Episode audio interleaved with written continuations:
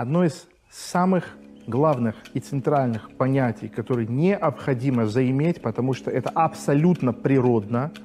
Все, что природно, все имеет силу. Это абсолютная беспощадность к себе. Вы никогда не увидите олененка, зайчонка, который устал бежать, потерял мотивацию, лег и отдался на съедение. Когда маленькому кабанчику прокусывает шею волк, он продолжает трепыхаться и сражаться за свою жизнь. Ромашка пробивает бетон, не имея представления о том, что же она будет дальше делать.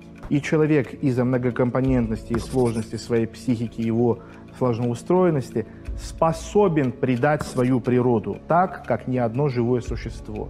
Но это лишь частный случай. У человека есть огромная свобода воли. Точно так же в другую сторону ни одно живое существо не способно проявлять такую волю к жизни – как человек. И что нам нужно понять про жалость к себе? Жалость к себе – это главное лимитирующее качество. Каждый раз, когда мы не дорабатываем, не доделываем, не довыкладываемся, на самом деле мы встречаем следующее. Мне стало плохо, мне стало неприятно, я чувствую себя нехорошо, у меня нет сил продолжать оставаться в этом состоянии, я хочу остановиться чем дело? Если в этот момент удержать в сознании и в голове, что непосредственно сейчас ты и совершаешь эти действия, эту работу, для того, чтобы больше никогда не быть в плохом состоянии, тогда ты сможешь это преодолеть. Жалость к себе или абсолютно беспощадность к себе – это не тюнер, который можно выкрутить сюда или выкрутить сюда. Это тумблер. Либо вверх, либо вниз. Нельзя быть чуть-чуть беременной. Либо есть, либо нет. Либо человек ответственен за себя и свою жизнь, либо не ответственен. И жалость к себе может возникать только в пространстве иллюзии того, что жизнь бесконечна. Есть одно очень простое упражнение, которое я вам даю. Заключается оно в том, что когда вам тяжело, страшно, не по себе, как будто закончились силы, нужно ввести себя в состояние, представить и поверить в картинку, что то, что вы сейчас делаете, это самое последнее действие в вашей жизни. После этого не будет ничего. Ничего. Я открыл для себя этот инструмент после десятков боев, то, что я рассказывал в прошлых уроках, когда я задавался вопросом, как же так, почему? Вот я сражался, закончился бой, я проиграл. Я вспоминаю некоторые эпизоды поединка и спрашиваю себя – а почему я не выложился сильнее? Почему я жалел себя? Да по той простой причине, что я боялся пасть без сил. Как я и говорил в прошлых уроках, вся наша жизнь – это стремление к накоплению энергии. Если взять за убеждение, что то, что я сейчас делаю, это самое последнее, что будет, это мудрость, которая еще записана в кодексе Бушидо самураев – что побеждает только тот воин, который смирился с поражением до начала сражения. Когда ты признал, что ты и погибнешь в любом случае, только тогда твои действия становятся максимально точны и своевременны. По той простой причине, что ты убираешь резерв психики, который заблокирован для того, чтобы, если что, остановить себя от Жалость к себе – это иллюзорная конструкция выигрышной стратегии в рамках бесконечной жизни. Когда тебе кажется, что жизнь бесконечная, вот ты живешь, и вот ну как-то вот все будет всегда, вот у меня всегда будет возможность вернуться к этим людям, к этим местам, к этим ситуациям, когда на самом деле каждый момент уникален и ситуация меняется. А если у тебя не было в 16 лет э, хорошей, красивой какой-нибудь девушки, насыщенной сексуальной жизни, и ты в 70 лет старым пердуном заведешь себе гарем, это не изменит качество твоей жизни.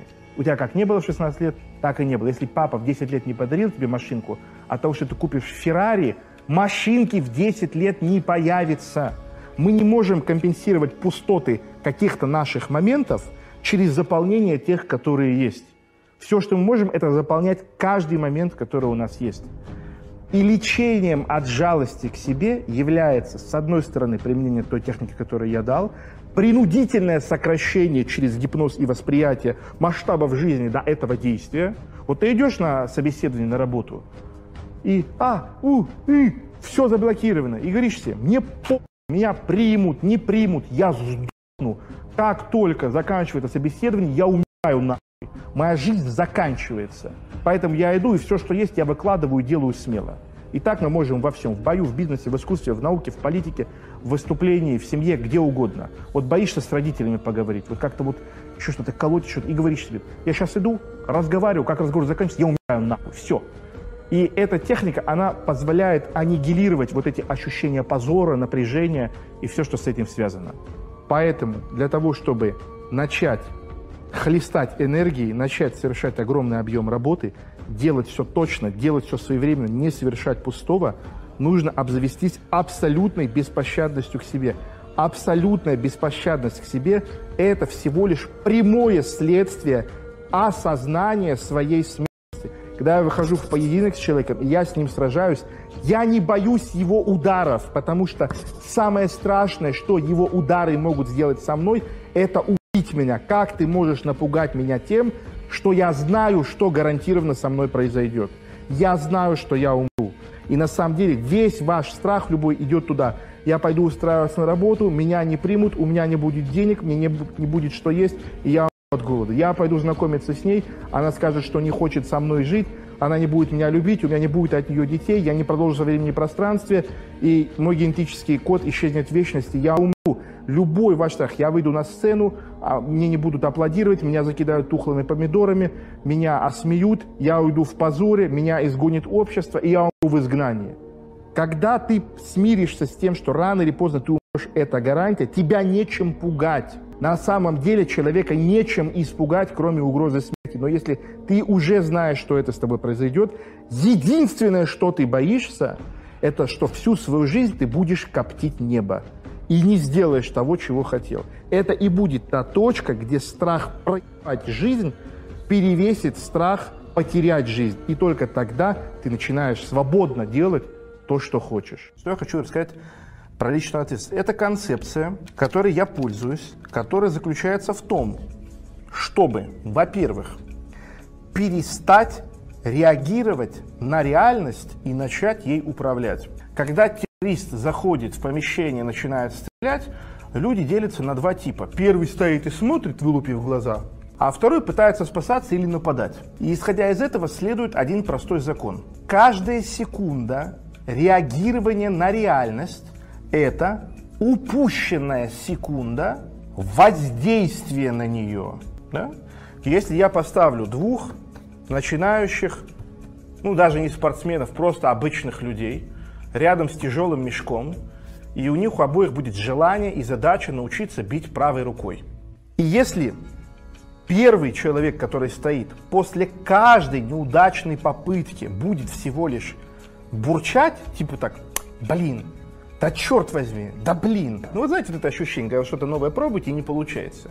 И вот так вот, вот прям злитесь, вы реагировать начинаете. А второй человек просто будет стоять и подряд без мозгов наносить эти удары. Раз, не получилось, я понял, что не получилось, я просто продолжаю. Два, опять не получилось, бью, не довернул руку, бью, забыл челюсть опустить, бью, забыл кулак сжать, бью, слишком напрягался вначале. То есть полный фокус на процессе, действия, вернуться, что сделал не так, сразу действие. И, допустим, они сделают, они будут вовлечены в процесс в течение 60 минут. И вот у них какая разница будет? У первого будет попытка раз в 5, в 6, в 7 секунд. У второго будет попытка раз в 2, в 3 секунды. И за этот час их объем будет не только отличаться в два раза, второй человек сделает гораздо больше – и это будет момент, когда количество перейдет в качество. То есть к концу первой тренировки тот, кто не реагирует эмоционально, сознательно реагирует только, высчитывает, что он сделал не так и пробует делать лучше. Ноль эмоций, ноль реакций, ни время, ни сил, ничто не тратится. У него произойдет количественный переход в качественный. Помимо этого, в долгосрочной перспективе, если мы посмотрим, мы увидим, да, какая чудовищная эта разница будет. Соответственно, это первое, что касается а, личной ответственности. То есть Моя личная ответственность за мою жизнь заключается в том, что я сфокусирован на том, какое воздействие я могу оказать на реальность. Если я сижу, и на мой дом падает ракета, бомба, самое глупое, что я могу сделать, это начать причитать и говорить, да твою мать, сижу, живу в центре России, бомбы падают на голову. Где такое видно? Разве я это заслужил? Почему на мой дом? За что? Почему не за здесь? И так в каждой, в каждой, в каждой, в каждой ситуации. Ну, еще раз повторяю этот закон. Каждая единица реагирования – упущенная единица воздействия. Если в течение долгого времени вы реагируете, накапливается огромное количество воздействий, которые вы могли сделать на реальность, результатом которых являлось бы отсутствие необходимости реагировать. Вы уничтожили причину. Если все те годы, что вы мучаетесь, не зная как найти свою любимую, да, иметь хорошие семейные отношения с женщиной или женщиной, вы бы просто общались с женщинами быту, на работе, где угодно, искали повод пообщаться, поговорить, обсудить, задать вопросы, мариноваться. Самую примитивную, самую простую работу, черновую, как в любом деле, да, то вы бы обнаружили, что и повод исчез. Это очень важный момент. Второй аспект личной ответственности – это фокус на том, что податливо под мои действия, и быть в курсе о том, что не податливо. Пропорция 90 к 10. То есть, я объясняю, я сфокусирован на том, что я могу. Делаю то, что могу, там, где нахожусь, с тем, что имею. Меня не интересует, как было бы хорошо, если бы было бы по-другому. Меня не интересует э, то, на что я не могу влиять. И для этого нужно очень четко определять, на что вы способны и на что вы не способны. Э, многие люди думают, что можно так поговорить с другим человеком, что он поменяет свое мнение. Это абсолютно невозможно еще ни один человек на планете не поменял свое мнение по ключевому вопросу, потому что с ним просто поговорили. Такой властью обладают единицы людей на планете. Единицы. Вот вспомните все ваши разговоры, ваши споры, ваши убеждения. И посмотрите, сколько раз в жизни это сработало. Пропорция чудовищная. У вас на несколько тысяч попыток – менее 10 удачных результатов. Это вообще не целевое расходование средств. И вот что такое наблюдать реальность. Просто осознать, ты не умеешь переубеждать людей словами. Это нормально. Ненормально, что ты это игнорируешь. Да? То есть, пока вы честно себе не признаетесь, где ваши лимиты, что вы не способны, что вы не можете, вы не можете начать работать с тем, на что вы способны.